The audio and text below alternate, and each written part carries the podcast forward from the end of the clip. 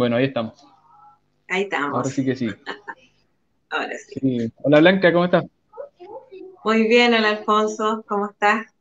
Estamos madrugando hoy día. Sí, te ves iluminadita porque estábamos acostumbrados de noche con la luz que teníamos, pero estamos más claritos hoy día. Y bueno, muchas gracias a quienes nos están acompañando en la buena batalla junto a Blanca. Eh, tenemos unos invitados, un matrimonio, muy esperado aparentemente, porque me han preguntado bastante.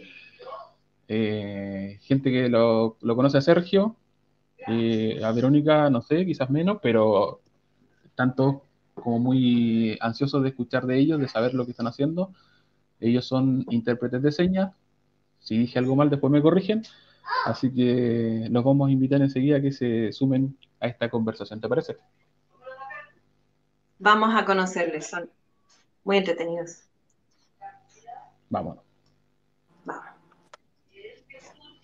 Ahí estamos. hola, hola. Hola. Hola, ¿qué tal? ¿Cómo están? Un gusto de saludarles, eh, compartir hoy con ustedes. Mi nombre es Verónica Mayo, soy profesora de sordos e intérprete de lengua de señas y casada con el hombre que ven ahí, ¿sí?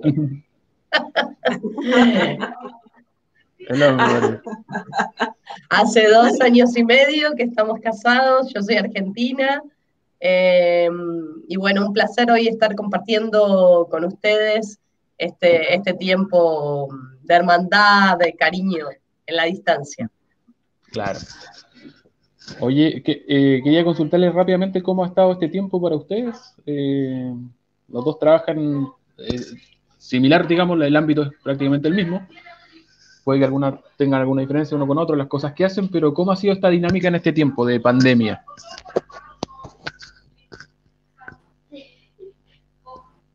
¿Me escucha? quiero eh, partir eh, para aquellos que me conocen.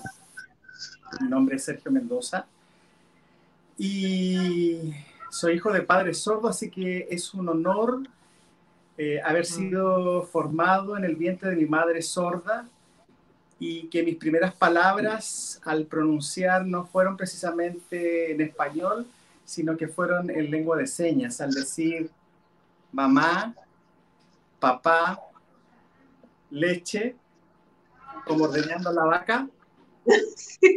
Eh, esas fueron mis primeras palabras eh, al poder comunicarme con mis padres. Y hasta los seis años solamente me comunicaba de esa forma porque era la, la, lengua que se utilizaba en nuestra casa. Así es que no, no hubo impedimento en cuanto a la comunicación. Claro que cuando me tocó ir al colegio fue un serio problema porque no me llevaron a un colegio de niños sordos yo era un niño que oía, pero no sabía hablar español. Y aunque escuchaba el español, pero no entendía, no lograba decodificarlo, no lo podía asociar con mi lengua. Así es que fue un difícil comenzar, pero poco a poco fui adquiriendo el español como mi segunda lengua. Así es que en cuanto ya comencé a tener competencia en el español, mis padres inmediatamente me tomaron como intérprete. Así que tengo un inicio de hace bastante tiempo en la cual pude ser un puente de comunicación para mis padres en todo sentido, eh, para cualquier trámite, o sea, en los consultorios, la municipalidad, incluso hasta en el trabajo de mi papá. Así es que vi la necesidad de que ellos eh, necesitan sin duda un puentes de comunicación, en este caso intérprete. Por ejemplo, ambos de ustedes utilizan lentes y no es porque se les dé la gana, sino porque realmente tienen una discapacidad visual y por supuesto, yo, yo, no dudo que ustedes eh, no tengan fe, porque Dios podría hacer el milagro de hacerles ver nuevamente bien. Pero mientras que no ocurre eso, ustedes tienen que necesitar sí o sí para poder leer la Biblia, ¿cierto? Porque sin ella verían todo borroso. Entonces, lo mismo quiero decir que para Dios puede hacer el milagro en la vida de los sordos, pero mientras que no ocurra, necesitan los intérpretes que van a interpretar la palabra de Dios.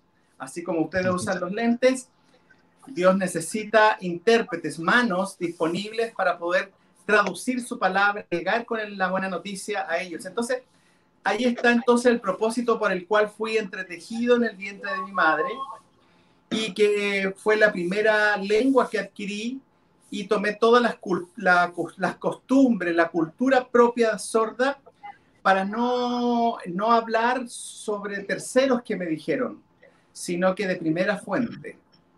¿Entiendes? Desde la experiencia, desde la vivencia de lo que significa el mundo del silencio. Y por supuesto, si tuviéramos que asimilarlo en forma metafórica, poética, el, el silencio es como el frío, como la oscuridad. Entonces, el, Dios, eh, su palabra dice que Jesús es el sol de justicia, es el que alumbra toda oscuridad. Y entonces cuando nosotros pronunciamos con nuestra boca a Jesús, viene una luz a, a nuestras vidas. De la oscuridad pasamos a la luz. Entonces cuando nosotros decimos esto con nuestras manos, estamos llevando la luz a esta oscuridad del silencio, del silencio por años de comunicación y que la iglesia, siendo que es la oyente, ha actuado como un verdadero sordo, como una verdadera sorda, sabiendo Oye, Sergio, pero... sordos en nuestro sí, espérate, No, no nos adelantemos mucho para que no se me queden preguntas en el tintero. Quería preguntarte, ¿sí? Si en tu ámbito familiar eras, tenías más hermanos o eras el único, para saber cómo era la dinámica de, al interior del hogar? Somos tres hermanos, yo soy el síndrome del, hermano del medio. Así es que los tres hablamos lengua de señas, por supuesto, porque es la lengua de, que se maneja en casa.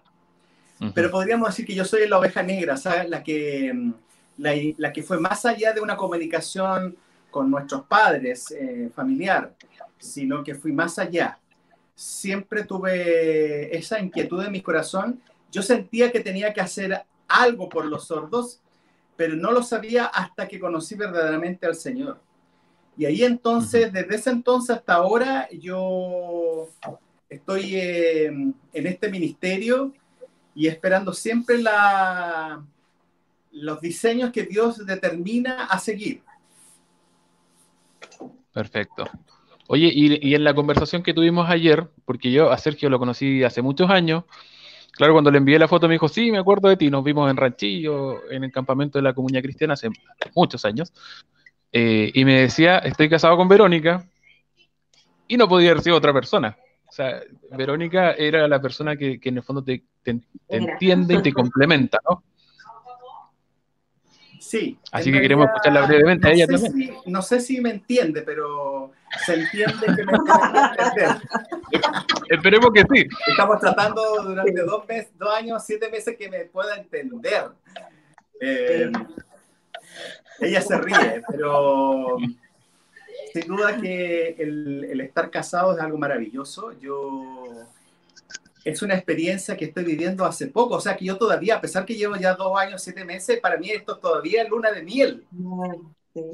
Qué maravilla. Entonces es todo un proceso porque toda una vida viviendo solo, eh, yo me mando a cambiar, no tengo permiso a nadie, eh, salvo a Dios, pero me refiero que yo llegaba y partía, me quedaba en cualquier otra casa. En cambio ahora no, porque ahora tengo que volver a mi hogar, porque soy el sacerdote del hogar. Entonces ya, eh, cambia la cosa. Y entonces, pero ha sido un tiempo maravilloso y incluso también en lo ministerial. Ha sido, es la versión femenina de Sergio Mendoza y ella es la versión femenina, de, o sea, viceversa. Claro. Así es que realmente hemos sido un complemento incluso en casa ya no nos podemos ni siquiera hacer los sordos porque hablamos en serio. y si no, y si, queremos que qué buen dato eso! Sí, y si queremos que los vecinos no se enteren, hablamos en señas también. Entonces tiene su ventaja hablar en lengua de señas. Nadie entiende. se pueden secretear tranquilamente. Sí, sí. Claro. Así es que ha sido un tiempo bueno el, esto que ha estado sucediendo ha traído beneficios. Oye, queremos escuchar un poquito a Verónica, saber eh, de ella también. entiendo por lo que nos adelantaste que, eh, que también tienes un ministerio muy similar al de Sergio en Argentina, no sé si más o menos la misma cantidad de tiempo, pero, pero es un ministerio similar. Quería ver si nos, puedes contar un poco de eso. Bueno, contarles que ya hace 30 años que trabajo con personas sordas. Eh, mi ex Ministerio Esperanza nació en el corazón de Dios. Yo no tengo familia de sordos, ¿sí? Eh, y en realidad mm, ¿Por qué me involucré en esto? Por un llamado de Dios y por cuando estaba en, el tiempo de saber qué estudiar. en Argentina se hacen test vocacionales, entonces fui a hacerme uno a, a una universidad y me arrojó tres carreras. Y estaban tres carreras que son totalmente diferentes, que es diseño gráfico, medicina y profesorado de sordos. Y la psicóloga que que hacía este test me dice, sería conveniente que vos pudieras ir a cada uno de los lugares y veas qué, qué te pasa, qué sentís, cómo, cómo te sentís en el lugar. Yo súper obediente, con mis 17 años fui, eh, y cuando me tocó ir a la Asociación de Sordos, había una asociación de sordos que, que quedaba dos horas de mi casa. ¿sí? Yo no sabía ni una lengua de señas, nunca, había, nunca me había comunicado con personas sordas, pero tenía mucho interés en saber de qué se trataba eh, el mundo de ellos. Entonces llegué completamente solita, em, golpeé, toqué un timbre, porque tampoco sabía qué había que hacer, y venía un matrimonio caminando, que eso no me lo puedo olvidar nunca, porque es una de las cosas que marcó, marcó fuertemente mi vida. Venía un matrimonio caminando, ella hipoacúsica, el sordo, y ella me dijo en una lengua con un tono de voz como igual. ¿Qué necesitas? Que es como hablan muchas personas hipoacúsicas. Eh, y él movía sus manos. Yo le dije que quería conocer la asociación eh, con gestos, con movimientos. Ella abrió la puerta y ahí fue eh, mi primera encuentro con personas sordas. Vi 50, 60 personas sordas niños, adolescentes, adultos, enseñando, eh, jugando algunos al metegol, las mamás con los niños haciendo las tareas. Entonces ella me hizo pasar eh, y yo quedé ahí como cuando uno entra a un país que no sabes la lengua, ¿sí? Si llegaras ahora a China y no sabes hablar nada de chino y te quedas así como, ¿qué hago? Bueno, la misma sensación fue la mía cuando entré a esta asociación pero ahí fue lo que Dios empezó a trabajar en mí, en mi interior, porque yo me sentí muy cómoda. O sea, no sentí una gran incomodidad, sino que me sentí muy cómoda y me sentí con mucho deseo de querer aprender. Entonces hicimos un canje, ellos me empezaron a enseñar su lengua de señas y yo empecé todos los sábados a enseñarles con, ellos tenían muchos niñitos oyentes y muchas mamás que tenían problemas eh, para el tema de las tareas escolares eh, yo siempre he tenido mucha facilidad de enseñar, bueno, por eso me he dedicado y soy profesora. Eh, entonces empezamos a hacer un canje, yo les empecé a ayudar con las tareas y en esto de empezar a ayudarles con las tareas, les empecé a hablar de Jesús, porque uno comparte a Jesús, que es lo que tiene en su vida y que es lo que ha cambiado su corazón. Entonces muchas personas sordas en ese lugar conocieron de Cristo, así empezó en realidad el trabajo, ¿sí? Empezó la lección de mi vocación, empezó el trabajo con los sordos en Argentina y esto hizo que nos contactáramos con otras personas en Argentina que tenían la misma carga en su corazón por las personas sordas. Eh, estoy contando hace muchos años atrás, cuando se hizo la primera campaña de Billy Graham en Argentina, que se llenó el estadio de River Plate, es el estadio más grande en Argentina, eh, y ahí fue la primera vez que se interpretó eh, un mensaje para las personas sordas. Eh, había una pastora que era la única persona que sabía lengua de señas a nivel cristiano y ella se llama Noemí Otero, ya es una persona ahora mayor y para mí fue como, es como mi mentora porque es sobre, sobre a una persona que admiro muchísimo, porque es la primera persona que empezó el trabajo espiritual eh, en Argentina, y ese día 60 personas sordas aceptaron a Jesús en la campaña. Y ahí fue el gran ¿qué año, ¿qué, año estamos hablando aproximadamente? Estamos hablando del año 1991. Perfecto. Fue la primera gran campaña eh, enfocado o con lenguaje de señas para personas sordas en el estadio de River. Exactamente. antes, que se, me olvide, me imagino que las otras dos carreras, eh, medicina y diseño gráfico, ni averiguaste, quedaste pero cautivada aparentemente con todo esto, ¿no? No, en realidad había ido antes. Había ido ah, antes, no, fui antes, fui a un hospital, fui a un estudio de diseño gráfico y el último lugar fui a la Asociación de Sordos. Eh, y, que sí, Dios me enamoró de mi carrera porque es lo que me apasiona, me recibí como profesora, bueno, fue, fui directora de una escuela, di clase en muchos lugares, eh, trabajé como intérprete, perito intérprete, eh, en muchas áreas, ¿sí? Realmente la profesión me ha ayudado a también poder eh, involucrarme en el servicio en otras áreas también. Y bueno, liderando el ministerio que ha crecido mucho en Argentina y ahora aquí en Chile, en Manos en Acción, y con mi esposo que es mi complemento. Solo por curiosidad, Sergio también tuvo que estudiar eh, lengua de señas, porque qué incómodo si ya lo sabía como primera lengua, pero tuvo que estudiarla también. En realidad, en el caso mío, o sea, cualquier lengua, o sea, si uno, por ejemplo, maneja una lengua, en este caso la mayoría maneja el español, y si tú quieres aprender otra lengua, sería la segunda y ahí entonces tenemos la opción del francés, del inglés y así.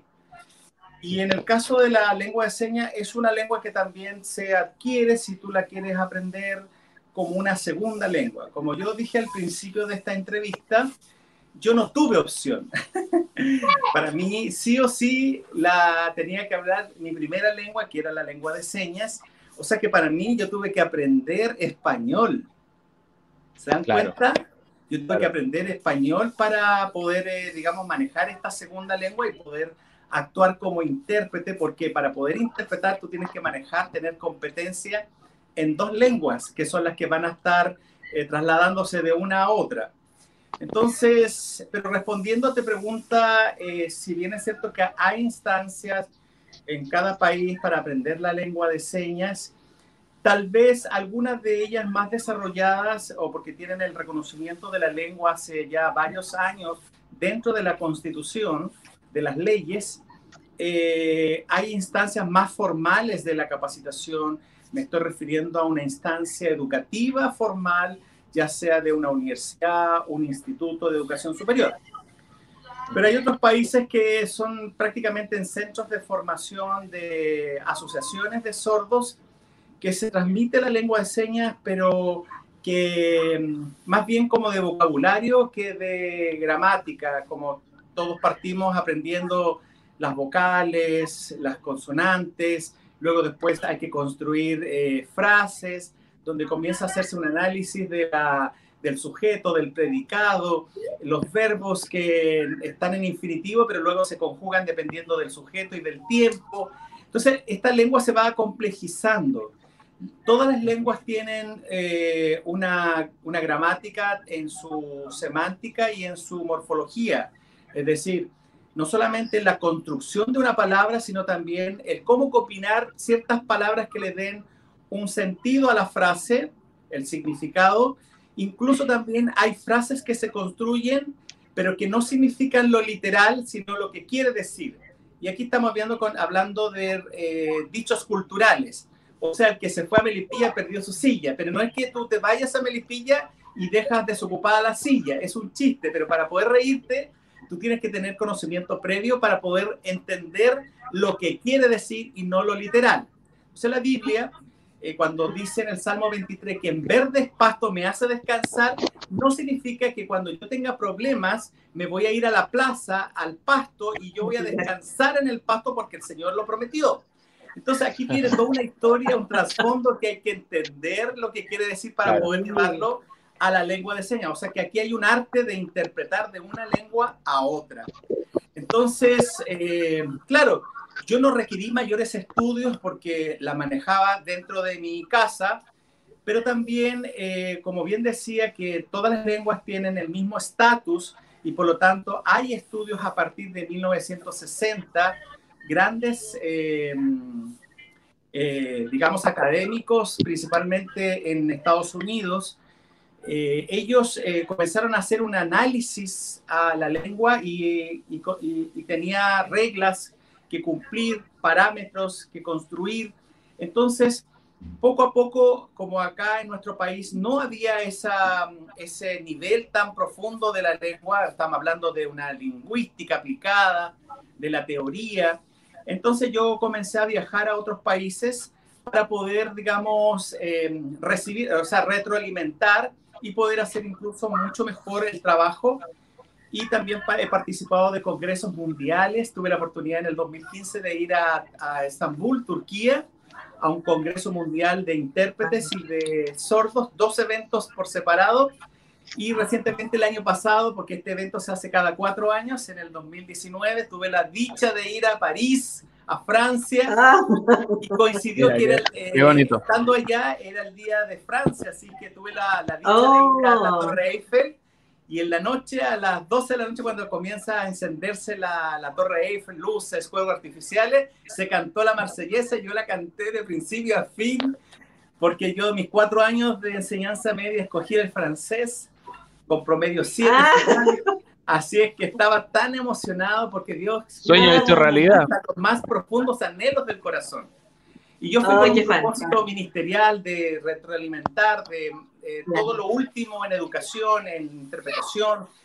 Así es que eh, hoy eh, para poder aprender la lengua de señas se requiere estudios formales y sobre todo para prestar un servicio profesional eh, en, en los medios de comunicación, en el ámbito educativo, perito en la justicia, en procesos judiciales. O sea que aquí ya no podrías tú como balbucear y decir palabras que incluso podrías decirlo literal y no eh, lo que quiere decir. Entonces, un intérprete tiene que tener una expertise. Incluso hoy nuestro país tiene grados de certificación. Eso te iba a preguntar, ¿existen distintos niveles de complejidad? Sí, la mejor certificación es la que otorga el registro civil. No son ellos los que comprueban tu competencia. Simplemente son receptores. El registro civil son receptores de toda la documentación y esta documentación es derivada al Servicio Nacional de la Discapacidad. El Servicio Nacional de la Discapacidad, CENADIS, eh, recurre a, las instituciones eh, de asociaciones de sordos y verifica que toda la información que ha sido presentada para solicitar la inscripción como intérprete sean válidas. Entonces, luego de hacer todo ese proceso, te llega una, una certificación eh, vía correo electrónico eh, con tu registro. Así, cuando uno va al registro civil y pide el certificado, una copia del certificado de nacimiento, te dan un certificado que dice que eres intérprete, eh, que eres un servicio de apoyo a personas en situación de discapacidad. Así que por lo menos ahí hay un filtro, porque cualquiera podría decir que es intérprete. Claro. Y ya hemos visto situaciones en televisión que han salido personas que no hacen, como recuerdan eh, en el funeral de Nelson Mandela, que había una persona que supuestamente estaba interpretando, pero que estaba haciendo cualquier cosa menos interpretar. Y también tuvimos una situación en Chile, en la región del Ñuble. ¿Se acuerdan cuando salió una intérprete en un spot de gobierno donde hablaba el presidente, la primera dama? Y la persona no hacía nada, era un movimiento como de hacer eje este del grupo español. Y, fue rápidamente sacado de las redes, eh, fue muy bullado y de ahí como que empezó, después también el, la, las vocerías de gobierno, salió también una persona que supuestamente eh, estaba interpretando, pero no tenía las competencias. Había hecho tres cursos de lengua de señas, pero que no, de hecho en el certificado abajito decía no apto para enseñar ni para interpretar. Oh. Entonces, eh, no, no, no, cumplía con la, si bien es cierto que la iniciativa es buena, es decir, incorporar como un derecho la accesibilidad a la información, pero no fue contratada la persona idónea para hacerlo. Porque yo puedo hablar eh, algunas palabras que yo sé, pero interpretar, ya no soy yo el que habla, sino es otra persona, y además ya no puedo tomarme yo mi tiempo para recordar qué señas son las que necesito, sino que yo tengo que hablar de otra persona y esa persona no me está esperando. Por lo tanto, entonces yo tengo que tener la competencia, la fluidez, la comunicación y saber cómo trasladar qué palabra, es cómo contextualizarlo. Y eso es lo que tú me, lo que me adelantabas. De circo. es lo que tú me adelantabas. Exactamente. Lo que me adelantabas un poco respecto de las noticias. Eh, muchos te van a reconocer por tu trabajo en el canal. El noticiero. Mega, ¿no? ¿Mega? Sí, yo actualmente tengo una relación contractual con el Mega, pero mi inicio en televisión fue en el año 2013 acá en Santiago, porque comencé en el 2009 en mi región. Yo viví muchos años en Iquique y ahí entonces hay un canal regional, local, Iquique Televisión, y ahí entonces con financiamiento de, la, de las mineras teníamos el pago del servicio de interpretación del noticiero, que era un resumen semanal. Y en el 2013 tengo mi primera aparición en televisión, en la red nacional. Y ese día, cuando yo salí, yo hice una oración antes de salir al noticiero. Ahora estoy hablando de noticias que no tienen que ver con el Evangelio. Estoy hablando noticias del acontecer nacional e internacional. Pero antes de salir al aire, yo hice una oración a mi padre y le dije, Señor, yo tengo claridad en lo que tengo que hacer, que es dar la buena noticia con mayúscula, la buena noticia, las buenas nuevas. Pero también entiendo que los sordos merecen saber qué pasa en Chile y en el mundo. Y lo sé por experiencia personal, por mis papás, de que ellos siempre están preguntando qué está pasando, qué están diciendo, no se entienden los misterios de la boca, la mayoría, en su gran parte, no, no tiene competencia en la lectura, por lo tanto, aun cuando se coloque subtitulado, tienen dificultad para entender. Entonces, sí o sí, la lengua que para ellos les es cómoda, es su propia lengua, es la lengua de señas, porque es como que realmente uno puede comunicarse libremente. Y eso hace siete años no estaba tan masificado, ¿no? Porque estamos hablando de 2013. No, no, para nada.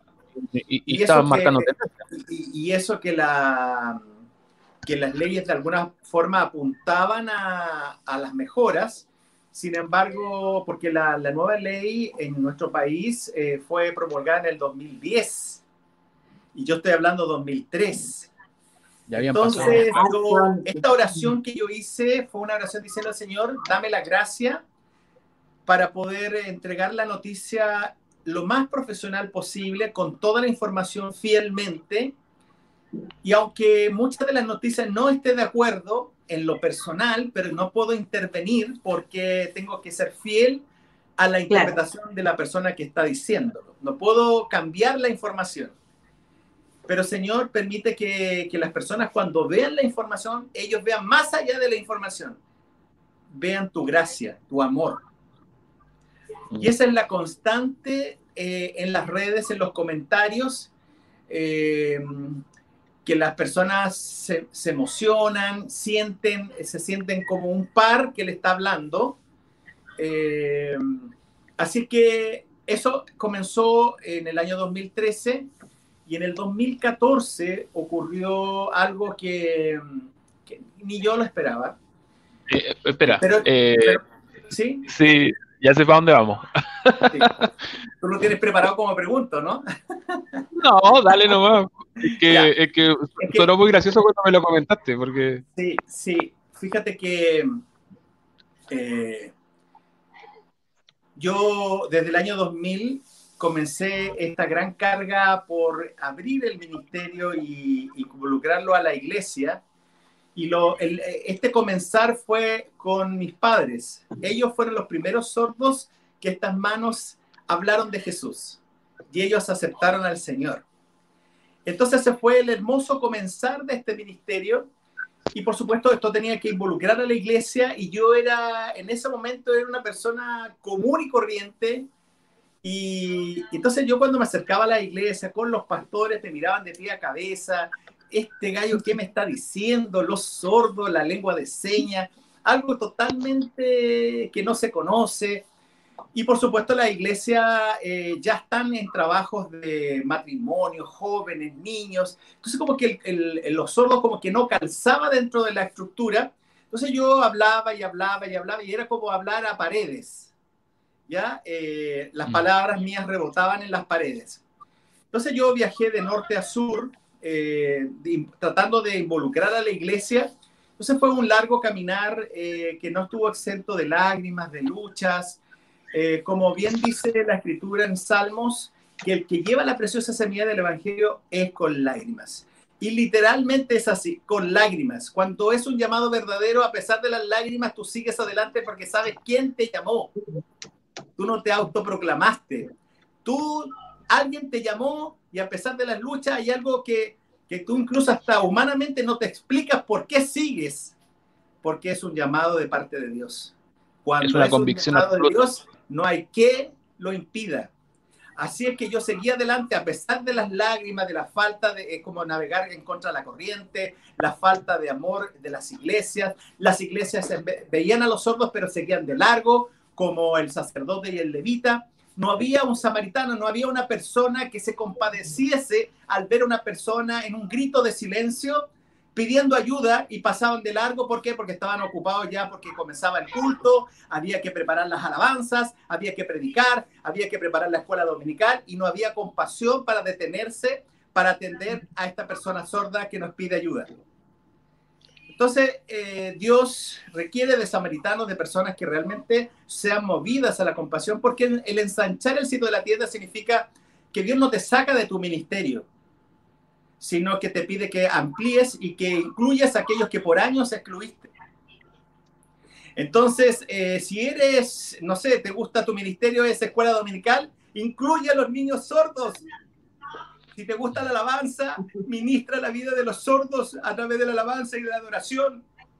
Si eres un predicador y, tu, tu pasión son las almas, hay almas sordas son sordos ovejas dignas de ser encontradas. El pastor, a pesar de tener las 99 oyentes, fue a buscar la sorda perdida y se puso tan contento de haber encontrado a la oveja perdida. Entonces nosotros nos ponemos contentos cuando un sordo acepta a Cristo en el corazón, porque somos testigos de la transformación de lo que Dios hace en la vida. Por eso es que al principio de esta entrevista dije que nuestras manos son como sol cuando pronuncian el nombre de Jesús. Vemos el rostro, cómo se, se muta, se transforma. Entonces, pero no es solo fe. La Biblia dice que una fe sin obra es muerta y una obra sin fe también. Entonces, manos en acción no solamente predica, ese es el primer llamado, pero también tenemos que ser, no como el cura gatica que predica y no practica, sino que nuestra predicación de Jesús, del amor de Dios, tiene que ser también en evidencias, en hechos, en educación, en comunicación, en trabajo, y es lo que hace Manos en Acción. Con la distancia de los años, Sergio, eh, y obviamente porque eh, tienes un corazón hermoso, sin rencor de por medio, pero ¿cuál es tu sensación de que, les, qué les sonaba a las personas a las que tú les hablabas, a los, a los pastores, a las mismas congregaciones, a los hermanos, ¿les parecía como un esfuerzo eh, demasiado grande, innecesario o, o, algo superfluo? ¿Cuál es la sensación que tú tienes de ese tiempo? Bueno, al inicio de este ministerio, tengo que ser bien honesto, como también era nuevo en el Señor, eh, aquellos que rehusaban la tarea, es decir, que se hacían los oídos sordos, yo los mandaba al fuego eterno al, cuarto, lo entregaba directamente. cuarto de de dientes, lo mandaba inmediatamente a ese lugar.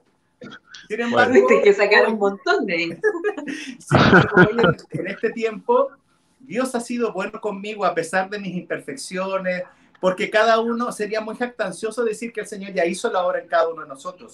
El Señor sigue perfeccionando la obra que comenzó un día y la terminará hasta cuando Él venga a buscar a su iglesia. Y por lo tanto, estamos constantemente siendo perfeccionados. Entonces, si Dios tiene misericordia, si esa misericordia es nueva cada mañana y harta misericordia tiene conmigo, y mi esposa también, entonces, ¿cómo no la voy a tener yo con nosotros? Entonces ahí yo dije, Señor, mientras que ellos todavía no se deciden, la obra continúa, entonces yo voy a tener que seguir con los que quieran, con los que digan aquí, señora, M aquí, hasta que ellos se decidan. Y ahí vamos a estar dispuestos también para ellos. Oye, y, pero de acuerdo, de acuerdo a lo, que, a lo que me comentaste ayer, y te voy a parafrasear con algo de humor, esta cosa empezó a cambiar cuando apareció Ricky Martin en tu vida. Definitivamente Ricky Martin me cambió la vida. bueno, porque entonces en esta larga siembra de lágrimas, eh, por supuesto que como ser humano tú quieres la respuesta, que sentirte contenido, apoyado, eh, que no estás solo, eh, aunque sabes que Dios está contigo, pero como tú estás ocupando un cuerpo físico, este cuerpo físico pasa frío, tiene calor, tiene sentimiento y por supuesto entonces necesitamos tener la sensación de que hay personas a nuestro alrededor para sentirnos que estamos y, seguimos avanzando como un cuerpo. Entonces, eh, yo sembré, sembré, sembré, y yo decía, Señor, en algún momento alguien nos tiene que creer por la evidencia de los frutos. Entonces, eh, eh, siempre con, el buen, a, a, honorem, todo era así, como que invertir en la obra del Señor es como que un, solo la oración. O sea, sin duda la oración es poderosa, pero tú no le pagas a, LAN, a la TAM con 125 mil bendiciones. Tú tienes que pagar 125 mil pesos. Y la semilla, para que dé fruto, tengo que, tengo que sacrificar una semilla, colocarla. Entonces, eh, la inversión en el reino no es un gasto. Entonces, yo sembré, sembré y cualquier sembrador en algún momento cosecha. Y pucha que el agricultor que trabaja fuertemente, al término, cuando cosecha, es una gran satisfacción porque sabe todo lo que significó el trabajo, el frío, eh, el estar todo el, todo el día agachado y al levantarse al término del día, el dolor de la espalda. Todo eso literalmente es cuando uno se involucra en una obra. Es como los sentimientos de, de gestación de un, del ministerio es como, yo creo que es muy similar al proceso de gestación de un bebé. Hasta el momento del parto, qué doloroso, pero después ese hijo da dolores de cabeza, pero tú no lo abortas, tú no lo desechas, lo amas, pero quieres instruir. Entonces, este ministerio que costó, pero nació, creció, se fija, hasta que en el 2014, aun cuando las iglesias no prestaban atención, y eso que en ese entonces yo embajada como que agarraba bueno porque era la versión 1.0, cuando era eh, y no, no, no, había caso, no, era, no se defendían aún las congregaciones. No era Dante Gede, no era Cas Luna, no era alguien famoso. Sin embargo, era un hijo del Señor. Entonces, como un apóstol, como un enviado a, un lugar donde nadie quiere ir, donde nadie va, ahí yo voy. Entonces iba, iba y hablaba con los pastores y hablaba mucho rato y mucho rato y al final después decía, mire, por ahora no, tal vez más adelante. Y así han pasado muchos años. Entonces, en mi trabajo secular, fui a hacer mi trabajo común y corriente, 2014, 50 días del Mundial, y sucede lo de Ricky Martin. Y en ese momento yo dije, Señor, ¿yo cómo lo hago? Porque si lo hago como yo lo hago en, las iglesias, alabando al Señor, seguramente van a aparecer los fariseos que van a decir, mira el hermano Sergio, cantando una canción de Ricky Martin del mundo. Para los que no tienen contexto, era la, era la canción del Mundial de, de, Fútbol de ese año, ¿no? Exactamente. Entonces, al final, yo pensé rápidamente en ellos, pensé en los oyentes que iban a decir, bueno, este parece que exagerado, porque es too much. O sea, mucho, lucho. Sin embargo, yo estoy llamado para interpretar a los sordos, no a los oyentes. Así es que mm, me puse, puse toda la parrilla. O sea, que yo era Ricky Martin en la versión lengua de señas. Y eso causó un viral ese video recorrió todo el mundo y al otro día dejé de ser anónimo, sino que pasé a las portadas de los periódicos, de las entrevistas en programas de televisión, radio, y de ahí comenzaron las iglesias a llamarme. Eso fue lo mejor, es la justicia divina. Porque ahora me empezaron a invitar para participar, para que hable sobre el ministerio. Entonces, realmente Dios trajo una cosecha que no ha parado porque ha abierto puertas en distintos montes, en las comunicaciones, en la educación, en lo laboral. Hoy las leyes están mucho más a favor. Hemos orado por cada una de ellas y, estamos en cada una de ellas. Hoy, como Ministerio Manos en Acción, no podíamos eh, eh, dar una factura a un servicio para una empresa si no teníamos, no estábamos constituidos bajo impuestos, con una personalidad, con, eh, una, una estructura jurídica, así que tuvimos que también ser una, una sociedad por acción. Así es que hoy podemos entregar factura y Dios nos bendice a través de la obra de nuestras manos, así como Pablo para poder eh, financiar eh, sus viajes, su trabajo, él no se detuvo ante la falta de ofrenda de las iglesias, sino que él dijo, bueno, mis, tengo bueno mis manos, voy a construir tiendas y con esto voy a financiar mi viaje. Entonces, nosotros realizamos servicios de interpretación en distintos ámbitos. Eh, tenemos una página de la empresa que tenemos en distintas áreas, incluso tenemos también el servicio a las iglesias y de hecho actualmente porque obviamente que la pregunta va apuntada a, lo que hoy estamos haciendo frente a la pandemia, pero le voy a dar la posibilidad que hable también mi esposa, porque no solamente habla con las manos, y también habla con su voz. Dale, sí, porque nos interesa saber cómo se conocieron, que es más o menos, seguramente son eh, eh, ministerios hermanos en Chile y Argentina, entonces uno se imagina, yo sin conocer la historia, no, no, no le pregunté a Sergio cuando hablamos hace un par de días, pero uno se imagina que por ahí fue el vínculo. No sé, si nos puede contar algo de eso, Verónica. Eh, sí, nos conocimos en realidad por lo ministerial, porque mm, siempre en esto de la preparación del servicio se hacía, se hacía un congreso en Brasil para justamente intérpretes cristianos y nos hemos conocido en Brasil, cada uno con su ministerio, pero en esa época ambos éramos peso pesado. O sea, los dos estábamos muy excedidos de kilos. Eh, no nos miramos ni, con ninguna manera diferente, solamente éramos líderes ministeriales y teníamos personas a cargo y cada uno habíamos llevado en nuestros países gente a cargo, pero estábamos muy involucrados sirviendo en el Congreso, en que ahí fue nuestro primer encuentro. Eh, pasados los años, eh, bueno, Sergio se operó, que bajó 70 kilos, que cambió completamente su imagen. Y yo hice dieta y bajé como 20 kilos, que también eh, estaba cambiada. Y en realidad nos encontramos por el Facebook. Eh, pero Sergio, yo le pregunté cómo estaba, qué era de su vida y todo lo demás. Y él no me dio mucha bolilla, porque me dijo que estaba casado con la obra. así de una.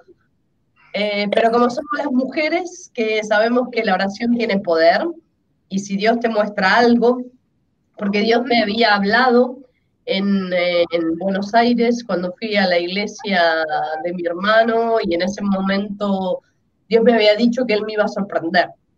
Eh, yo me tomé de esa palabra y me tomé también de una palabra que Dios me dio camino a, a Saespeña, Chaco, que era donde yo vivía, 1200 kilómetros de mi familia y donde estaba trabajando y haciendo un trabajo misionero con personas sordas. Y en el camino Dios me habló de manera audible y me dijo que él eh, me iba a dar un nombre que era de otro país y que sentía lo mismo que yo por las personas sordas. Eh, y así fue.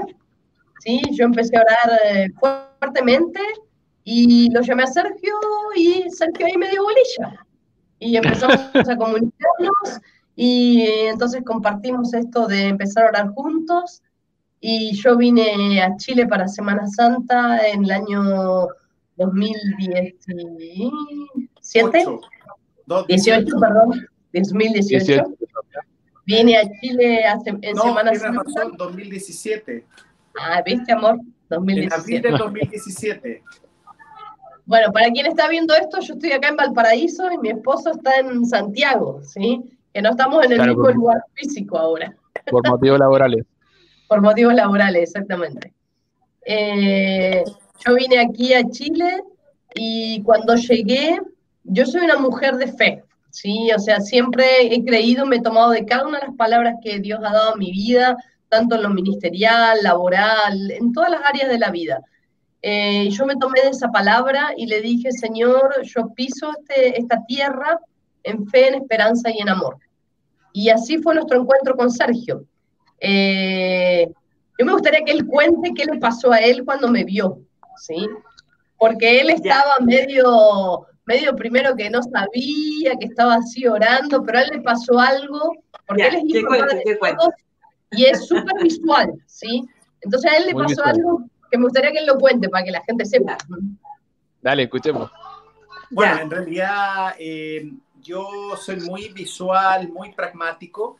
Y yo decía, Señor, si, si yo me voy a... Porque obviamente que de tanto viaje de un lado para otro, ¿cómo no va a salir la, la idónea? Pero no aparecía.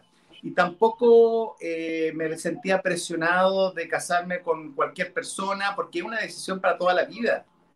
Y he visto tantos fracasos, entonces yo no iba a ser uno más en la estadística, así que por lo tanto yo esperaba en el Señor a la persona y además eh, la idónea que yo tenía era el listado muy larga, muy, muy, muy específica.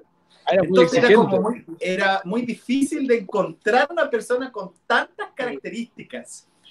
Sin embargo, y, y, por otro lado, le decía, Señor, cuando yo la vea, yo tengo que sentir como un volcán que entra en erupción. Porque los volcanes, su naturaleza es que tiene actividad, o sea que la naturaleza del volcán es un volcán que erupciona y que está en forma pasiva hasta que en algún momento lanza, erupciona, eh, lanza la lava. Entonces yo decía que cuando yo vea a la persona, o sea que yo siempre he sido un volcán, pero que está inactivo y que en algún momento va a entrar en erupción cuando vea a la persona de mi vida. Entonces cuando eh, yo la voy a buscar al aeropuerto, de hecho yo me hice de rogar porque cuando ella me dijo si me podía venir a ver, yo le dije, mira, deja consultar mi agenda para ver si podría recibir. Bueno. Entonces pasaron unos días y me volvió a llamar para preguntarme si ya había visto mi agenda y yo le dije, la verdad, la verdad que sí, que puedes venir a verme. Entonces ella se pegó un tremendo viaje del Chaco hasta Resistencia, Resistencia, Buenos Aires, Buenos Aires, Santiago de Chile. Entonces yo la voy a buscar al aeropuerto, en ese entonces no tenía auto, y yo dije, bueno, recientemente había estado en el Festival de Viña del Mar, eh, con una gran, eh, digamos, eh, harta, digamos, en las comunicaciones, comentarios. Entonces, ¿cómo iba a ir a buscarla como un simple mortal en dos pies? Así es que me rendí a un auto y la fui a buscar como todo un gentleman al aeropuerto, por supuesto, automático, porque un automecánico. Entonces la voy a buscar y mientras que la esperaba, ella todavía no salía de las máquinas que controlan en aduana. Y cuando yo la veo, este volcán entra en erupción y comienzo a llorar porque era la persona. Entonces yo rápidamente me saqué las lágrimas y la recibo yo podría haber sido otro que me hubiese aprovechado de la circunstancia y haberla besado de inmediato, pero yo era siempre gentleman.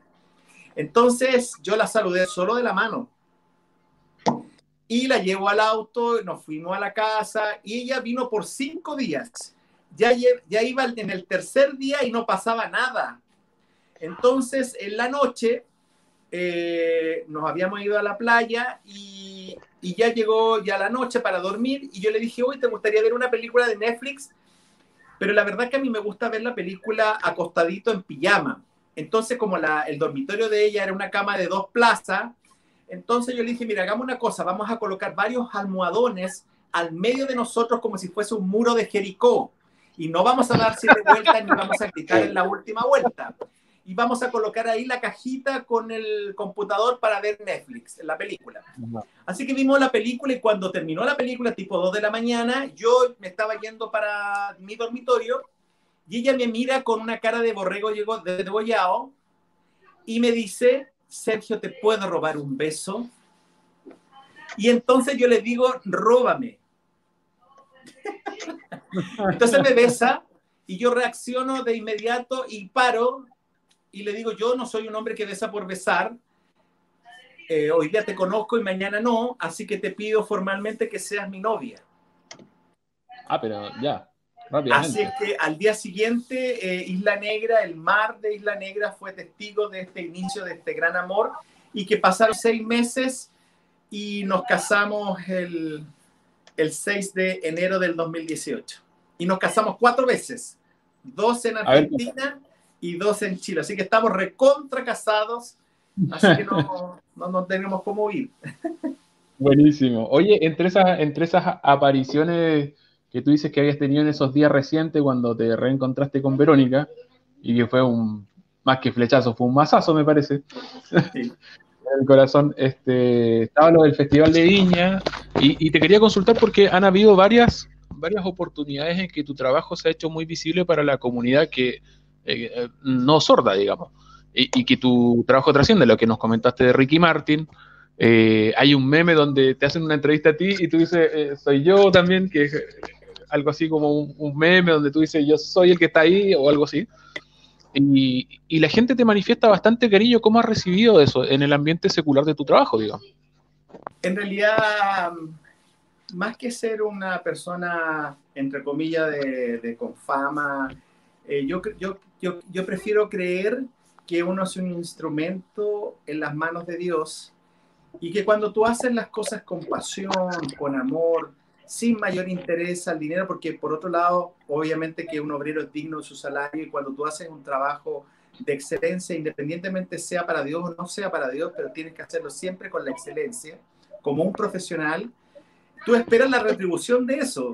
Entonces, ver que, que tu trabajo, que es eh, lo que te apasiona, y es tu trabajo en términos seculares y ministeriales, o sea que tú despiertas en la mañana y te acuestas en la noche en lo que Dios te llamó a hacer.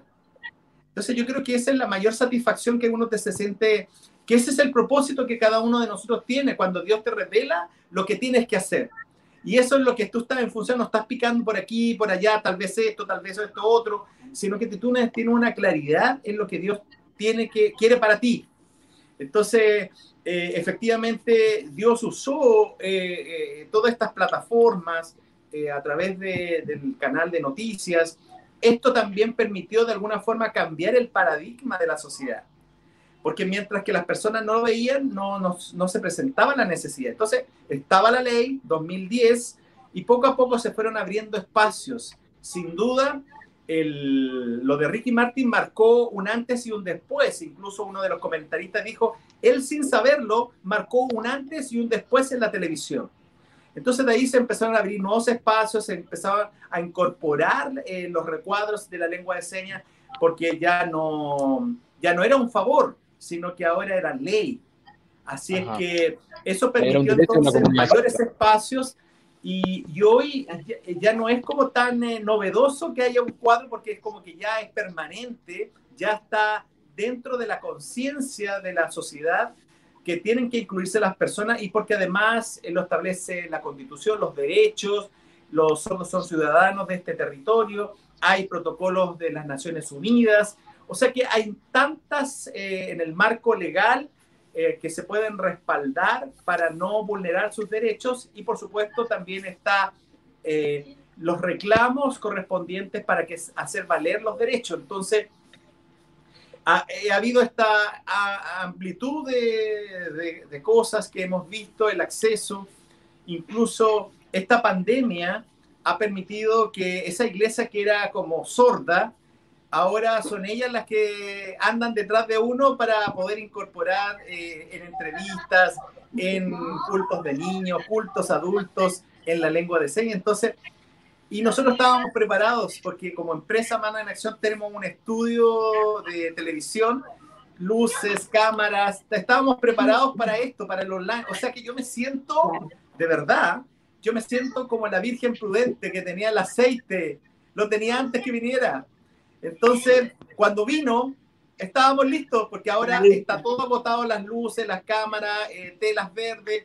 ¿Por qué? Porque este, está cerrado la pandemia, ya se, se, agotó el mercado, están esperando, no hay cómo importar porque están cerradas las fronteras.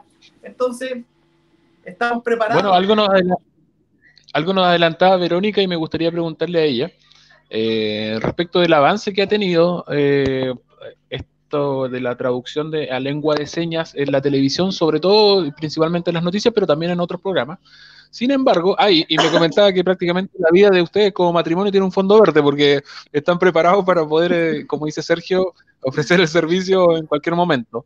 pero sí me decía que hay algunos detalles que todavía cuesta, y es, por ejemplo, cosas que uno desconoce respecto de la ubicación de la persona en el lugar. ¿Cómo? ¿Me escuchaste medio trabado? Espera, parece que me, no me escuchaste bien. Escucha medio entrecortado a, Verónica. No, no parece que. Voy a ver si. Si sacando la imagen y agregarla nuevamente puedo recuperar. Espérame.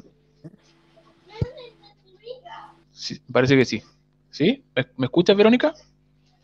Sí, ahí la escucho.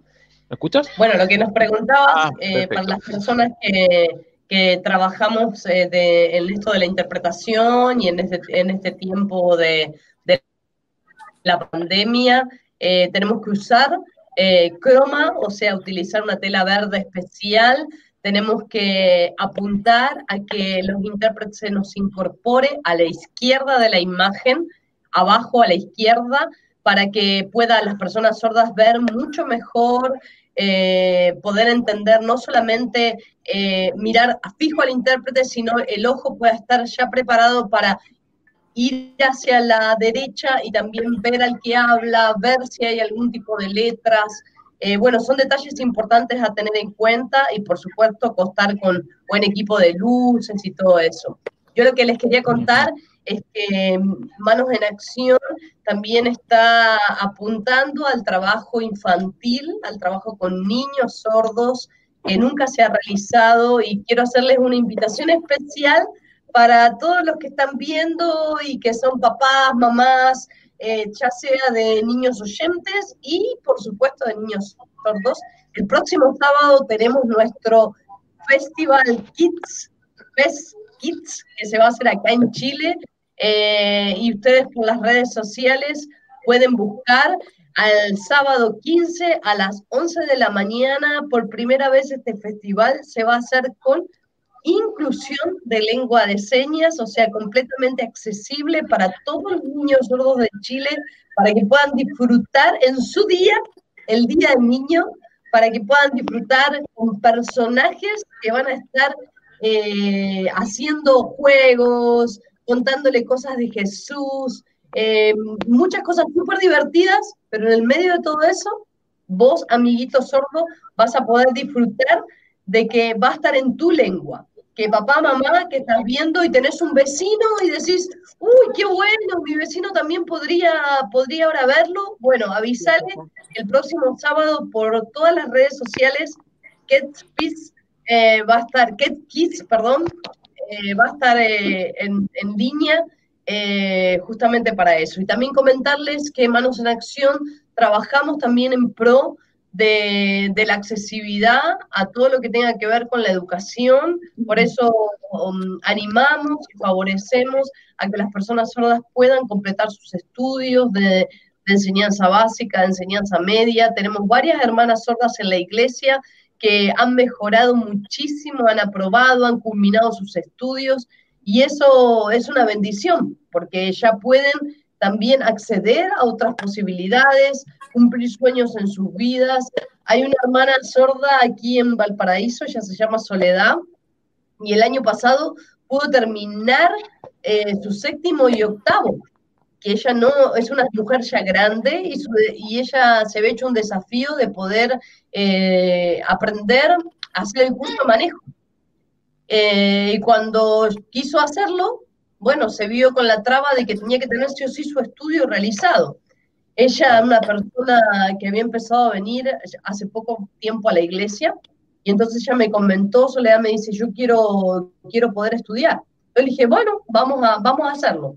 Eh, en muy poco tiempo, en casi menos de dos meses, yo le expliqué el séptimo y octavo con todo lo que requería, hicimos todo, onda línea y con mucho, mucho esfuerzo de parte de ella, y ella se presentó completamente sola como mujer sorda, se presentó al examen, y una mujer de 58 años, eh, pero ella tenía una convicción y había entendido que como hija de Dios, en Dios todo lo podemos.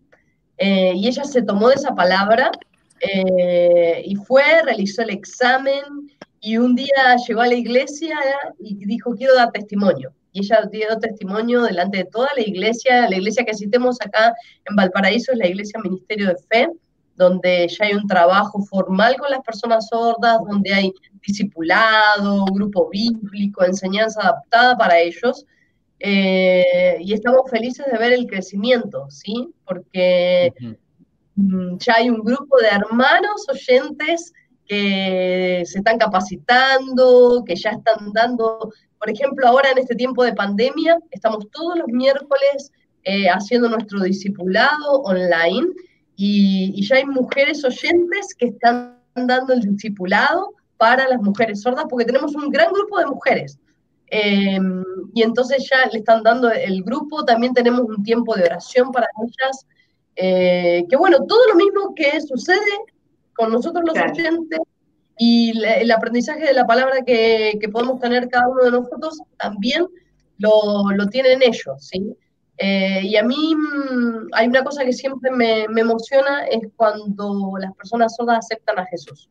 O sea, pueden pasar años, pero a mí siempre eso, es algo que me, me, llena el corazón porque ver cómo el Espíritu Santo trabaja en la vida y, y de una manera tan clara. O sea, cómo esto, que son nuestras manos, esto que es nuestra cara, nuestra expresión y, lo que podemos hacer de puente para transmitir la palabra, llega a la persona, entra por sus ojos, ¿sí? Y llega a su espíritu. Y, eso es muy fuerte eh, para, quienes lo, o sea, para quienes hemos tomado el compromiso y para quienes Dios nos ha llamado eh, a realizarlo y que una persona sorda levante su mano y diga, sí, quiero, quiero recibir a Jesús, eh, quiero que Jesús cambie mi vida, y, y, uno pueda ver los frutos de eso, eh, bueno, es lo que llena, ¿sí? Hay una, mm, hay una evangelista en El Salvador, que hace muchos años ella escribió, Dan Alexander, escribió que trabajar con un sordo es como trabajar con siete personas oyentes. O sea, lo que demanda Em, en preparación, en pensar más ejemplos, en cómo armar una clase. Es, o sea, delante mío yo no tengo ahora ocho mujeres sordas, sino tengo ocho por siete. ¿Se entiende el ejemplo? ¿Sí? en el sentido de que demanda mucha más preparación, eh, mucho más esfuerzo que trabajar con un oyente. ¿sí? Eh, Verónica, bueno, es, es importante lo... Eh, cuando hablábamos con Sergio ayer decía que la palabra dice que toda lengua confesará que Jesucristo es el Señor y la lengua de señas es también una lengua. Eh, ellos reciben la palabra, eh, conocen al Señor, se encuentran con Él y después viene lo que tú dices, pues, hay que hacer que se edifiquen, que participen de grupos caseros, que puedan estudiar la Biblia, que puedan tener comunión. Así que es súper importante lo que están haciendo y Sergio nos adelantaba también que se está haciendo en varios lugares, que ahora los buscan. ¿Es así, Verónica? Sí, sí, nosotros estamos felices porque la pandemia eh, ha sido sorprendente. Empezamos un trabajo ahora en Santiago, en la iglesia cristiana Manantiales, a quien agradecemos también eh, su apertura. Eh, había un matrimonio que son Tamara y su esposo, que ellos iban a la iglesia, pero su hermana les trataba de transmitir como podía algo y ella estaba tan preocupada porque en este tiempo de pandemia, qué iba a pasar con, con Tamara y con su esposo, cómo iban a entender la palabra. Y así fue como empezamos a interpretar todos los días domingos desde el mes de marzo hasta ahora.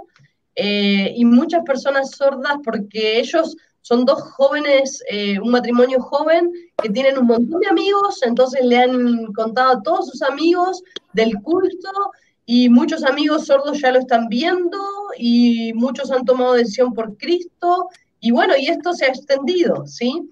Eh, es un desafío precioso, pero yo quiero aprovechar a decirle a los que nos están viendo de que hacen falta manos, ¿sí? Y que allá en el lugar donde estás, vos podés ser, ser un puente también de, de comunicación, porque podés aprender, te podés capacitar, eh, como lo hicimos nosotros, sí, como lo hice yo, vos también puedes aprender. Y yo cuando llegué acá a Chile tuve que aprender la lengua es chilena, sí, porque cada país tiene su lengua diferente. Entonces, te podés capacitar eh, para servir en, el lugar donde estás, en, donde llegue ahora esta señal, a cualquier lugar de Chile o allá en Concepción donde vos estás, vos también podés, podés preparar porque hay niños, hay mujeres, hay adolescentes, hay adultos sordos que necesitan de Jesús eh, y también que necesitan una ayuda para la vida cotidiana, la vida de todos los días. Ayer eh, había mm, tres personas sordas que me estaban llamando en diferentes horarios eh, y por situaciones de trámite, ¿sí? que lo que necesitaban era un acompañamiento, ir a un lugar y tener al intérprete por cámara que le ayude. Entonces, hay mucho para hacer, hay mucho para servir, pero hacen falta manos. ¿sí? Hacen falta manos. Que, Dios hoy toque allí tu corazón si nos estás escuchando, nos estás viendo, y también puede inquietarte en que si de repente no querés eh, ayudar con tus manos, puedes ayudar con tu oración, ¿sí? Porque también necesitamos gente que ore, que cubra el ministerio, eh, y que cubra también de manera especial en esta situación de pandemia. Yo quiero aprovechar a compartirles que muchas personas sordas, así como nosotros los oyentes, muchos sordos se han quedado sin trabajo, están pasando situaciones difíciles. Eh, si para nosotros es difícil, imagínense cuánto más para una persona sorda de repente hasta acceder a un trámite simple, ¿sí? Eh, entonces, eh, para que ores, para que Dios abra puertas, abra oportunidades, eh, y, todos podamos tener la, misma igualdad de derechos, ¿sí? que Sergio mencionaba antes, pero que se tiene que poner en, acción en, lo concreto, ¿sí? en lo concreto de todos los días. ¿En cuánto tiempo una persona puede capacitarse para, bueno, no hacer traducción en televisión porque ya vimos, escuchamos de parte de Sergio los bochornos que se han pasado, pero sí para poder comunicarse a un nivel, así como aprender una lengua, hay distintos niveles, entonces, ¿cuánto tiempo una persona puede aprender a, poder comunicarse en señas? Bien, ahí creo que Sergio, puede comentarles mejor. Eh, dale, amor. Bueno, quiero, antes de responder a esta, a esta pregunta, eh, quiero que no es menor, cuando contaba el testimonio de esta hermana que se llama Soledad, o sea, ella tiene una discapacidad de sordera, pero cuando nosotros nos referimos a Alfonso, a Blanca, nos decimos, oye, la oyente, mira el oyente Alfonso, decimos sus nombres, decimos a, Blanca, decimos a Alfonso. Entonces, esta persona sorda, eh, que no es la profesión el hecho de que sea sorda, sino que ella se llama Soledad. Soledad eh, comentaba de que quería sacar la licencia de conducir y no la se truncó su sueño porque no sabía que la exigencia para poder podía saber manejar pero no cumplía con el requisito mínimo de tener octavo básico, porque ella tenía solo hasta sexto básico. Y mi esposa decía que tenía, tiene 58 años. Entonces ella habló con mi esposa, como mi esposa es profesora especialista en educación para sordos, entonces buscamos un establecimiento educacional que permitiera eh, las pruebas libres nos accedimos a los programas, a los contenidos de séptimo y octavo y efectivamente mi esposa en menos de dos meses tuvo que hacer estos dos años en menos de dos meses. Entonces, eh, Soledad fue a dar la prueba y cuando terminó la prueba nosotros le preguntamos, por supuesto, cómo le había ido en la prueba. Entonces dijo, creo que bien, pero no sabíamos su calificación, con qué nota aprobaba el séptimo y octavo. Entonces, cuando llega a la iglesia y nos trae el certificado, el correo del Ministerio de Educación y aprueba con, con un 5,6. Es solo un milagro de Dios en tan poco tiempo hacer séptimo y octavo. Pero ¿sabe cuál es el mayor milagro? Cuando uno se dispone en su corazón, porque la profesión que le dio a mi esposa es poder enseñar. Entonces ella utilizó la lengua para que hubiese accedido al aprendizaje. Entonces, claro, se encontró con un idioma que era el español, pero ella asociaba con lo que había aprendido y pudo responder correctamente. Así que compartió el testimonio de la iglesia y no solamente lo dijo en palabras, sino que al final mostró el certificado de aprobación.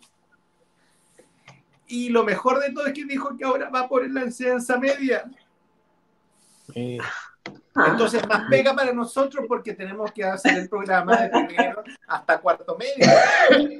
Entonces, cuando mi esposa dice que realmente faltan manos, porque nosotros en estos momentos estamos como en la función del circo chamorro, hacemos todo y necesitamos manos, manos que aprendan para poder hacer este trabajo como cuerpo y poder extendernos a, lo largo de todo el país. Entonces llamamos a que se levanten manos para que puedan prepararse en amor, para que podamos hacer esa diferencia que nos hace diferentes a la sociedad, que nosotros somos movidos por la compasión, por el amor al Señor y a las personas sordas, no por lástima, sino porque les amamos. Entonces, cuando eso ocurre, ocurren estas cosas milagrosas. Así es que esto es lo que quería comentar.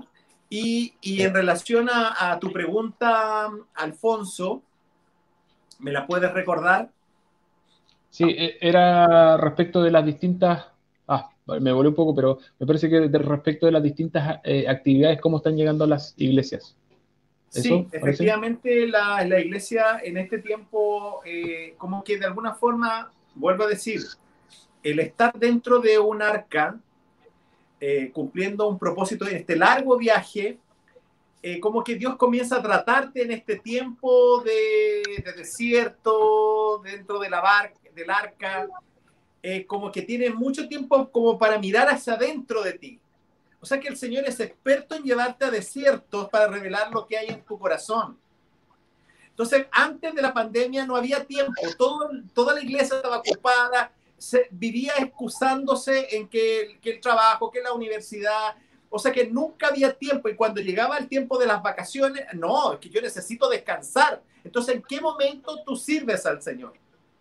Mm. Entonces, Dios usó la pandemia, porque ahora tienes tiempos y porque te miras adentro y te das cuenta que hay un trapo de inmundicia.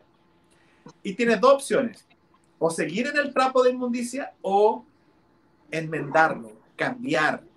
En medio de la prueba, ¿qué hizo el pueblo fiel? Lo, lo sobrevivió. Pasó la prueba, adoraron a Dios y llegaron a la tierra prometida. Los que decían ser cristianos, a la primera prueba se empezaron a descascarar porque decían que eran de oro, pero eran chapados nomás. Entonces, ante la primera prueba, se descascararon. Se quisieron rebelar contra el líder y perecieron. Mm. Se quedaron en el desierto. Entonces, en este tiempo de, de pandemia, es un tiempo de desierto, es un tiempo que tenemos pruebas, que no estamos todos los hijos del Señor exentos a la prueba, pero tenemos que adorar en medio de esta prueba. ¿Cómo adoramos a Dios? Capacitándonos, predicando su palabra, haciendo acción a, lo que decimos. O sea que no somos el cura gatica, que predicamos con acción, con obras. Y ahí, está la pregunta cuando, el, cuando el Señor venga, Él nos va a pedir cuenta y, y nosotros tenemos que levantar nuestro rostro y decirle, Señor, todo lo que usted nos ha demandado lo hemos hecho. No queremos cuando Él venga inclinar nuestro rostro avergonzado y decirle, Señor, no lo hice. Mm. Así que eso es un llamado a los que están escuchando. El que tenga oídos, que oiga. Si tiene un sentido ahora esta palabra, no se haga el sordo. No le entre por aquí y le sale por acá. No le entre por aquí y le sale por este otro ojo. Sino que el que oiga, que oiga. El Ahí está la pregunta.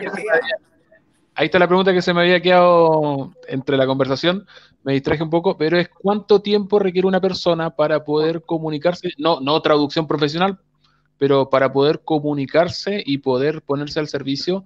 Eh, me acuerdo que en el recorrido que hiciste hace años de Arica a Punta Arena, hubo gente que se interesó mucho y se capacitó. Eh, ¿cuánto, tiempo una persona queda apta para poder comunicarse por lo menos a un nivel básico como otra lengua, como cualquier otra lengua, que hay ciertos niveles, pero a un nivel básico? De acuerdo al, al, programa que tenemos para la formación de intérpretes, o sea que esto requiere un programa en la cual eh, no solamente tienes que saber lengua de señas, sino que también tienes que manejar muy bien la lengua española, porque tienes que saber cómo llevar de una lengua a otra. Y esto requiere incluso hasta una planificación, una metodología de enseñanza, cómo vas a lograr, con qué instrumentos de evaluación vas a eh, medir los conocimientos que están aprendiendo eh, a medida que van avanzando en los niveles para llegar a un nivel de, de facilitador y luego el, de intérprete. Y sobre todo en un, en un, enfoque ministerial con este propósito de poder eh, capacitar a la iglesia para todos los ámbitos de, que una iglesia tiene. O sea, no solamente el domingo en el culto, desde que se ora, el tiempo de la alabanza, la prédica, la ofrenda, los avisos y calabaza, calabaza, cada uno para su casa, sino que también hay actividades en la semana. Entonces, todo eso eh, en este programa lo contempla, cultos de niños, culto de adultos, interpretación musical 1, 2 y 3, traducción, interpretación de prédicas, estudios, un sinfín de material. Entonces, este programa más o menos eh, es un año y medio, pero no es eh, de corrido, sino que cada nivel, son cinco etapas, cada nivel tiene un, tiempo de espera entre dos a tres meses en espera del siguiente nivel, pero en ese tiempo nosotros recomendamos que eh, ellos tomen, consoliden lo que ya aprendieron, pero además eh, utilicen las capacitaciones de las organizaciones locales de sordos para el vocabulario secular, para poder ya tener un contacto con las comunidades, para hacerse amigo de ellos y que la lengua comience a fluir, porque si nosotros nos aislamos en ciertos tiempos para aprender una lengua, vamos a demorar mucho tiempo. En cambio, si, nos si queremos estudiar eh, inglés y acá en, España, en Chile se habla todo el mundo eh, español, es difícil que podamos fluir rápidamente en el inglés. En cambio, si yo voy a estudiar a Estados Unidos, estoy obligado en mis tres meses que pueda estar allá a que tengo que hablar, aunque al principio voy a hablar medio mal, pero voy a poco a poco a educar mi oído, voy a empezar a, a pronunciar mejor. ¿Por qué? Porque estoy conviviendo con esta lengua. Entonces, lo mismo pasa en la lengua de señas. Como no estaba acostumbrado a comunicarme con el cuerpo, con las manos, necesito adoptar las formas, cómo ellos se comunican, los modismos, eh, sus caras, las expresiones, todo lo cultural. Entonces yo tengo que convivir con ellos. Entonces ahí es donde hay un acercamiento, una, una amistad, y así entonces comienza a fluir la lengua, y ahí ocurre el milagro. Porque el milagro, lo sobrenatural, ocurre cuando nosotros hacemos lo natural. O sea, cuando ocurre la, la resurrección de Lázaro, cuando Jesús llega a, frente a la tumba, él perfectamente podría haber hecho así, haber tronado sus dedos y haber corrido la piedra en forma milagrosa que tapaba la sepultura, ¿cierto? Sin embargo, Jesús le dijo a toda la multitud que estaba ahí, quitad la piedra. O sea que toda esa multitud tuvo que, con su propia fuerza, con lo natural, tuvo que entre varios correr la piedra y Jesús hizo lo sobrenatural, porque nosotros no podemos hacer lo sobrenatural, eso lo hace Dios. Entonces, ¿qué quiero decir con esto? En que lo natural que tú tienes que hacer ahora es capacitarte, cumplir lo que, tiene, lo que, eh, que debes hacer para Dios y Dios va a hacer lo sobrenatural. Dios va a hacer ese milagro en que las personas van a comenzar a aceptar a Cristo en su corazón, van a mejorar en sus estudios, van a, a tener opciones de trabajo, ahí estamos entonces predicando con nuestros hechos. Esa es la, estrategia que Dios quiere para su iglesia, en que no es suficiente con decirles que Dios les ama y no hacemos nada en evidencias, en hechos, sino que para no caer en lo religioso, sino que realmente seamos movidos a la compasión. El samaritano no solamente se compadeció a la distancia del hombre malherido, sino que se acercó, él tenía un poco de vino y lo utilizó como un aséptico para limpiarlo y lo llevó a una posada y ya sabemos el resto de la historia. Es lo que Dios quiere de nosotros, que hagamos lo natural para que ocurra el milagro. Entonces, el llamado es, si no sabes lengua de señas y ha sido tu excusa para no poder acercarte a las personas sordas y en vez de acercarte te alejas, hoy es la oportunidad para que aprendas. Ya no le vas a poder decir al Señor, yo no sabía, yo no sabía que había un millón de sordos en nuestro país. Yo no sabía que había instancias que uno se podía capacitar para poder interpretar la palabra de Dios. Las hay. Y por lo tanto Dios te pide cuenta. La noticia buena es que está en esta nueva oportunidad. La mala noticia es que ya no te puedes hacer el sordo. Así que Dios te va a pedir cuentas. Pero como Dios es tan misericordioso que no te va a mandar al cuarto de crujir de dientes ni al fuego eterno, sino que entra manos en acción para poder eh, hacer juntos los, lo natural para que Dios haga lo sobrenatural, que es que las personas procedan al arrepentimiento, que el reino de Dios se ha dado para todos ellos. Y aquí hasta los oyentes aceptan al Señor, porque hemos visto que este ministerio también alcanza a las personas que le entraba por aquí, le salía por acá, pero lo que entra por aquí no se sale con facilidad. Esa imagen te sigue, la palabra de Dios te sigue para todos lados. Así que no hay, ah, y uno podría decir, ay, es que es tan difícil hablar con el cuerpo, con las manos, yo soy tan torpe. Si es así, eres el candidato perfecto. ¿Sabe por qué? Porque Dios no escoge lo perfecto. Porque si no, entonces rápidamente nosotros nos eh, estaríamos eh, eh, envanecidos porque con, con nuestras propias fuerzas, con mis propias capacidades. Si eres la persona más torpe, eres la persona indicada porque vas a reconocer en todo momento que la gloria es de Dios, que la gracia de Dios está en tu vida. Y por lo tanto, entonces ahí va a ocurrir el milagro y Dios va a hacer una obra. Él va a hacer hablar a ti en lengua de señas. Y en poco tiempo. ¿Por qué? Porque tenemos una gran ventaja, tenemos al Espíritu Santo. Sí. Estoy haciendo consultas. le, quiero decir algo a mi esposo eh, amorcito, tenés que, tenés que ir a trabajar al noticiero. ¿Qué hora es? 12.30. A la ya, pero dos, noticias. Ya dos, ya, dos preguntas cortitas y vamos cerrando para, no, para que no se complique Sergio también. Eh, este método eh, enfocado en el evangelismo lo desarrollaron ustedes, porque se ve que es distinto que el secular, ¿no? Sí, es, eh, es de propia autoría, está patentado con derechos de autor. Es un programa que Dios dio el diseño en cada una de las etapas y, y, realmente hoy los hermanos que se capacitaron desde el año 2000 a la fecha en sus regiones están siendo intérpretes para el Senadi, para el gobierno. Así es que mm, damos gracias al Señor por los frutos de cada uno de ellos. Y hay algunos que están en stand-by, pero eh, no es en el ánimo de la crítica, sino que es en el tiempo perfecto de Dios y yo quiero reactivar esas manos que están en stand-by. Hay hermanos de Concepción que llegaron a niveles bien avanzados, solo les falta una sola etapa para finalizar, pero han quedado en stand-by. Yo les quiero animar a que sean la esperanza para los sordos de la región del Bío Y entonces poder juntos eh, romper el silencio de años de incomunicación con el nombre maravilloso de Jesús. Sergio, y segunda pregunta para que ya podamos ir de, verdad cerrando, para, me, pone nervioso que, que generarte algún problema.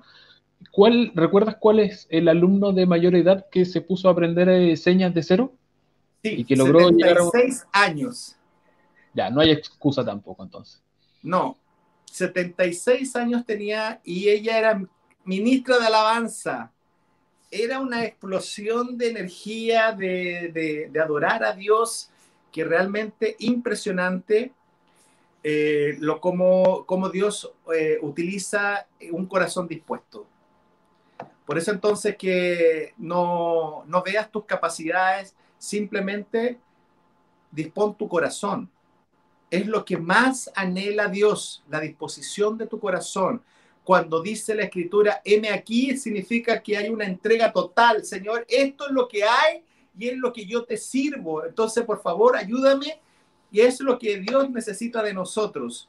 necesita nuestra disposición de nuestro corazón. Así que es lo que nosotros con mi esposa dispusimos. El poder servir a Dios y Dios está bendiciendo esta obra está en medio de esta pandemia, aún en la cesantía, el alto porcentaje que hoy estamos viviendo, eh, la falta de trabajos, eh, la reducción de los salarios, el Señor nos ha bendecido económicamente porque como intérpretes han bajado mucho el trabajo por el hecho de que nuestros servicios son más bien en público, con un gran número de personas y ahora se han reducido o no se hacen. Entonces hay algunos que también están haciendo trabajos vía online. Entonces, realmente nosotros hemos tenido o sea que nosotros estamos mejor en tiempo de pandemia, en términos laborales, económicos. Entonces, pero seguimos, sabe que eh, adorar a Dios no solamente en los momentos difíciles, cuando estamos escasos, sino también adoramos a Dios cuando estamos bien. Reconocemos al mismo Dios en la escasez como también en los tiempos buenos. Y en estos tiempos buenos nos permite poder ahorrar para los nuevos tiempos que puedan ser escasos. Así que es una invitación también a poder eh, dar gracias en todo momento, en el momento escaso y en el momento eh, abundante, somos fieles. Y por eso entonces no es que seamos afortunados o que tengamos apellido Cuevas, sino que realmente somos hijos agradecidos y de lo que el Señor nos da, lo entregamos también. Amén. Sergio y Verónica, bueno, eh, para ir cerrando les quería pedir, no sé si se nos quedó algo en el tintero, algunas palabras al cierre de ustedes, invitaciones y, más que invitaciones, bien directa la, la, comunicación de la necesidad de manos para ayudar a predicar la palabra, a extender el Evangelio, llevar esta buena noticia con mayúsculas, como dice Sergio. Eh, así que les ofrezco la palabra y las señas para que cierren un poco. Bien, yo por último solo decir que Dios siempre mira el corazón, que lo que más le importa es tu corazón.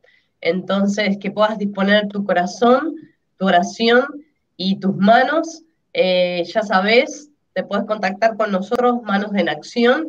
Eh, y también, si hay algún amigo sordo que está viendo eh, esta transmisión, que Dios te ama así como sos, que Dios te eligió con un propósito y, que Dios te hizo, ¿sí? En Éxodo 4.11 dice que Dios hizo al mudo, al que no ve y al sordo. Eh, entonces, amigo, Dios te hizo así como sos y en Él tenés propósito. Yo he visto ahora sordos pastores, sordos líderes predicando en este tiempo de pandemia y es una bendición. Eh, que levántate de esa situación donde estás y que sepas que Jesús está, está contigo. Y, y recordarles, Fest Kids el próximo sábado a las 11 de la mañana para todos los niños sordos. Un placer. ¿Lo pueden, encontrar ahí, ¿Lo pueden encontrar ahí en Manos en Acción? ¿Van a tener el link? Sí, sí, sí. Está en, nuestra, en, nuestra, página web también está todos los servicios que tenemos. Eh, tenemos también un, un, link especialmente para todo lo que tiene que ver con iglesias, proyectos audiovisuales, etcétera. Eh, tenemos todas las noticias en relación a Manos en Acción y por supuesto tenemos también las redes sociales, tenemos Facebook, tenemos Instagram, Twitter, para que nos puedan seguir y puedan contactarse porque realmente nosotros estamos finalizando una capacitación y estamos ya eh, hemos recibido muchas solicitudes, pero ya no se podían incorporar a este que ya está casi finalizando. Así es que mm, ya no, ya no hay una limitante porque antiguamente yo tenía que viajar a la región y estar dos semanas en esas. Ahora, no era malo porque el cariño de la gente del sur es maravilloso, pero significaba estar dos semanas en esa ciudad, tenía un costo, eh, traslado, horas de viaje. En cambio ahora, en el lugar donde estemos, nos conectamos por Samsung. no Samsung, Samsung. o por cualquier plataforma que nos permita dar una clase eh, estando en cualquier parte de forma virtual y no perdiendo la calidad de la enseñanza. Fíjate que hemos adaptado todos los materiales de una forma estratégica que, que por supuesto es la gracia de Dios para que podamos ver resultados muy buenos de los avances eh, para formar intérpretes de una esperanza, la esperanza de muchos sordos en cada región del país. Perfecto. Bueno, chiquillos, muchas gracias por acompañarnos hoy día, gracias por el tiempo dispuesto. Sabemos que Sergio ya está pronto a las noticias. Y como me dijiste, no, no, tienes idea de lo que vas a traducir hoy día porque te enteras en el mismo momento. Esas son cosas que uno tampoco sabe. O sea, uno presume que lo que se va a hablar hoy día va a ser el caso Ámbar, y el 10%, el retiro del, del 10% que ha sido el tema, y la pandemia, por supuesto. Entonces, pero... Eh, no es que tenga un guion previo. escuchamos en el momento y comenzamos a... Este es el horario más largo porque comienza a las 1 y termina a las 3. En la semana termina a las tres y media, o sea, comienza a la una y termina a las tres y media. Ese, es el horario más largo de los tres turnos que tengo yo que interpretar las noticias, pero feliz porque hay una comunidad que está recibiendo la información en forma oportuna. Es una muestra que nos también habla de, de nuestro, no es solo el trabajo, no es solo que yo estoy recibiendo un salario por eso, sino que me pone contento de que los otros están recibiendo en su propia lengua la noticia con todos los detalles, con todo. Entonces, el, antes de ayer, cuando se descubre el caso Ámbar, em, comenzó a la una y se tenía que terminar a las tres y media, terminó a las seis. Entonces, eh, fue una, maratón de interpretación. Así espero feliz porque cuando tú amas, te sacrificas, vale la pena porque es para quienes tú amas. Claro. Así que yo quiero hacer esta invitación, que no se queden con lo lindo de esta entrevista, eh, se queden con una idea enamoradiza, sino que realmente Dios haga algo, que el Espíritu Santo continúe trabajando en ustedes, que no solamente se queden con el sentimiento, sino que hagan, sean cambios, que sean agentes de cambio para la iglesia para poder ensanchar el sitio e incluir a aquellos que por año excluimos, que son las personas sordas. Así es que yo te quiero animar para que juntos podamos decir, Señor, hemos cumplido lo que usted nos ha demandado, ir por el mundo y predicar el Evangelio a toda criatura. Y en esta, esta invitación no es solo a las ovejas, ojo, esto no es solo para las ovejas, porque los, los pastores, que son los que apacentan las ovejas, no puede todo el tiempo estar eh, pidiéndole a un intérprete que le diga lo que le quiere decir él. Ese pastor también tiene que conocer a su oveja sorda y por lo tanto tiene que aprender lengua de señas para que pueda hablar eh, cosas personales sin que haya otro tercero que se entere de algo personal. Mira, qué, clave eso, ¿ah? Qué clave. Por supuesto, y aquí entran todos los evangelistas, maestros de escuela dominical, todos aquellos que se han apasionado por las almas, por extender el reino de Dios, aquí hay un lugar. Manos en acción. Oye, Sergio, a ti te consideran pastor entonces. Mire, me han dicho de todo, hasta apóstol, pero sabes que yo me quedo no con el título de apóstol, sino que yo me quiero de ir con lo que significa ser apóstol. Significa ser un enviado y eso es lo que me gusta es que Él me envía a los lugares y ahí yo cumplo su propósito. Soy un enviado al mundo del silencio. Qué lindo. E Vamos a leer. Y indudablemente, disculpa, Alfonso, para poder hacer todo lo que nosotros hacemos, lo que Dios nos demanda, eh, sin duda requiere de un corazón de pastor. Porque el corazón del pastor es como el corazón de un padre. Aunque el hijo se porte mal, sigue siendo hijo. O sea que el hijo pródigo, aunque se portó mal, el padre lo amó, esperó ahí en la colina todos los días y él no esperó a que el hijo viniera a sus pies, sino que él corrió. O sea que vemos ahí un padre que tiene paciencia con sus hijos. Entonces las ovejas, no todas son ovejas, hay, hay cabritos también. Entonces hay que tener corazón de pastor para poder trabajar en un ministerio y ese corazón Dios lo ha moldado en el corazón de mi esposa y el mío. Así bueno, que hay un gracias al Señor. Hay un reconocimiento de la congregación, pero yo te reconozco como pastor. Muchas gracias. Gracias. Eh, quiero, quiero leer los, unos saludos que se me habían olvidado, nunca los pesqué en todo el rato, así que hay algunos saludos que vamos a leer rapidito, son breves. Lili Cuevas de Concepción, hola. Uh, Activa tus manos, Lili. Ah, directo, enseguida nomás. Activa tus manos, Lili. Ruth Meriño desde Linares. Hola, hola.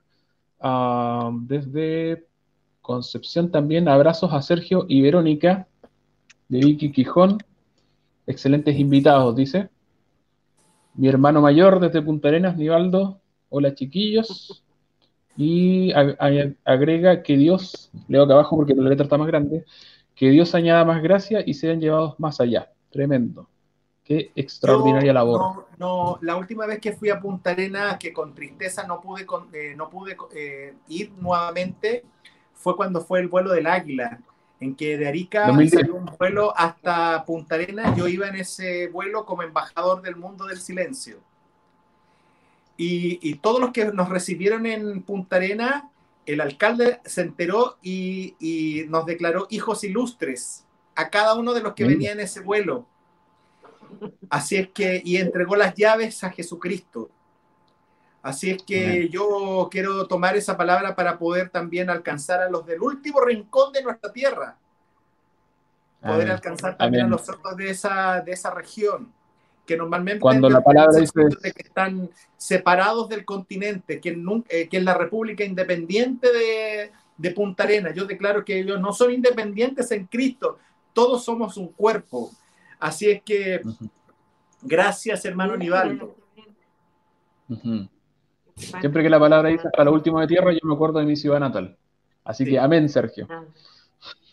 Oye, nuevamente muchas gracias eh, por acompañarnos, chiquillos, ya con todo lo que hemos escuchado, con todo lo que nos ha desafiado Sergio.